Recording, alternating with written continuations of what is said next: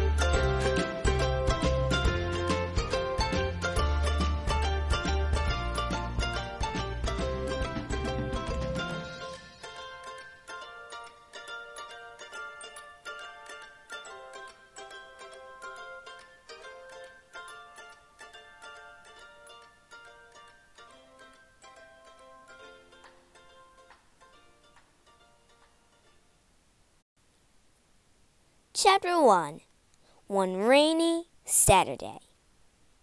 It was too wet to play outside, so Ellie was looking at her photo album. Mickey and Ben, when we went to the beach. Me and Goldie. Ruby on her skates. Taz pulling faces. Mickey and Lee and all their comics. At last the rain stopped. As Ellie went out, Taz zoomed up on her bike. Hi, Ellie. Want to play? Ben, Lee, and Mickey are on their way, Taz added. Come on, Ben. Stop splashing. They're slow because Ben's wearing his new boots. Just then, Ruby spun past. She was learning how to do cartwheels. Look, I've got the hang of it now. Hi, Ellie. Hi, Taz, she said. What are you doing? Ellie felt a plop of something wet on her cheek. She sighed. It was raining again. Looks like we're going inside, she said. Do you want to come to my room? Chapter 2 A Great Idea. In Ellie's room, they lay around. They play games. They drew pictures of spacemen and monster aliens. They played more games. I spy with my little eye. Then they were bored. It was still raining outside. There was nothing to do until Ben had a fantastic idea. Let's start a gang. Chapter 3 A New Gang. A gang needs a good name, said Ellie. They each tried to think of one. It was tricky, but in the end, everyone had an idea. They wrote their ideas on pieces of paper. No peeking. Then they folded the papers up and put them into Taz's bike helmet. You pick one out, Ben, said Lee.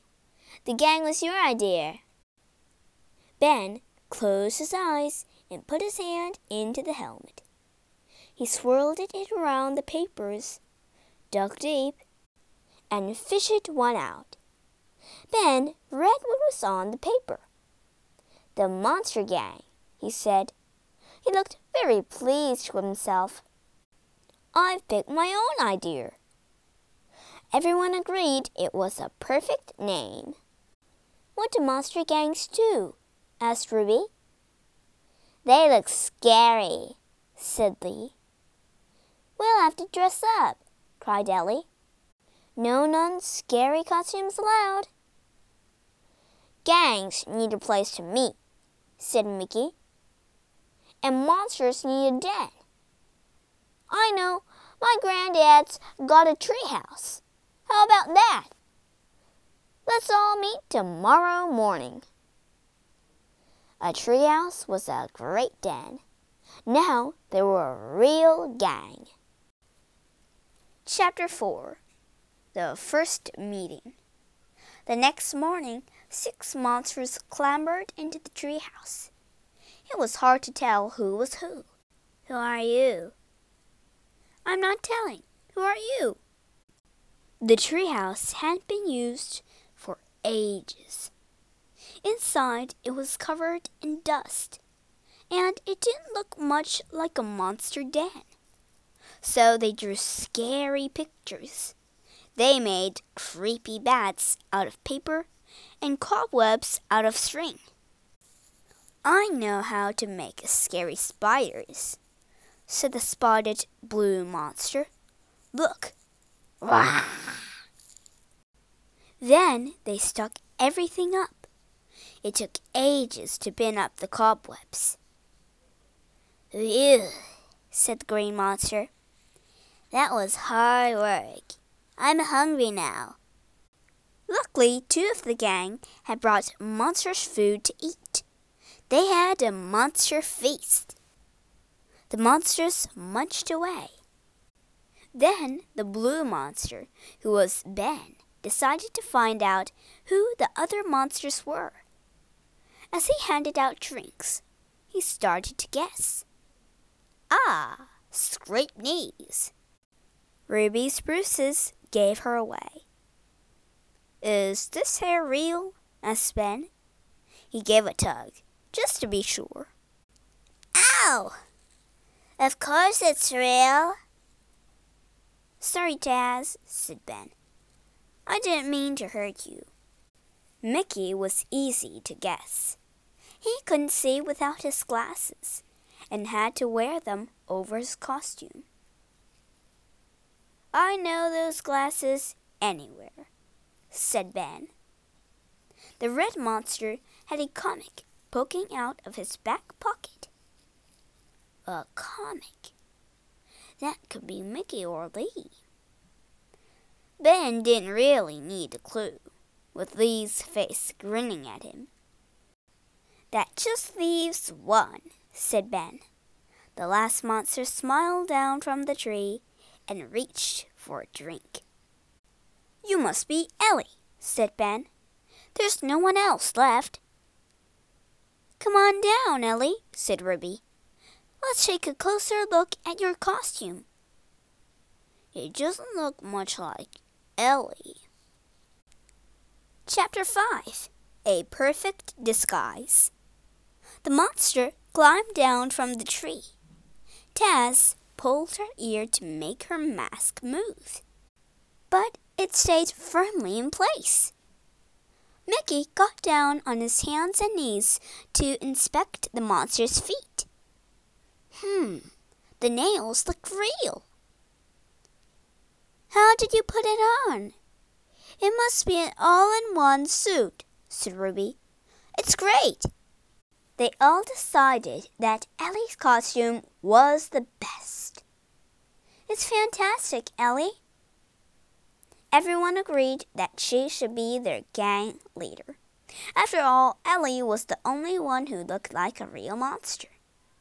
They made her a Monster Gang Leader badge. She grinned and ate a chocolate muffin to celebrate.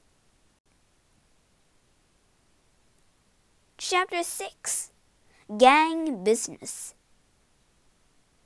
Now they had a leader. They needed a secret sign. They tried lots of different ones. Too silly, too hard, too rude. But this one was just right. Gangs need rules, said Mickey. Let's mix them up. Everything to be written in gold. Gang meetings should be top secret. Making up the rules was fun. Their gang leader wrote them down, eating another muffin. Masks to be worn at all times. Just then they heard a voice.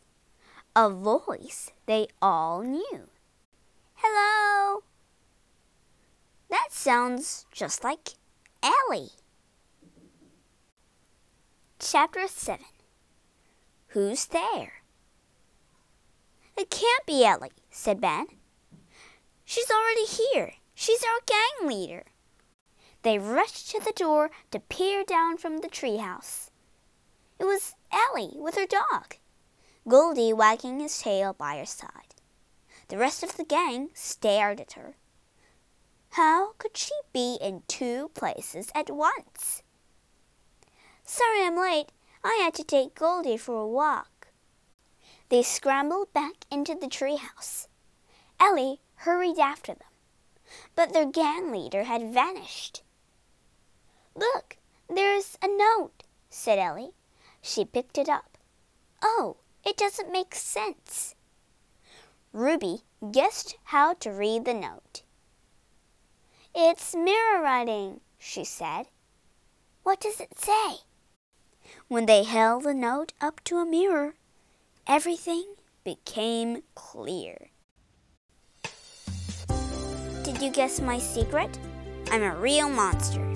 I hope I can come to the next meeting of the Monster Gang. Love, Ugg.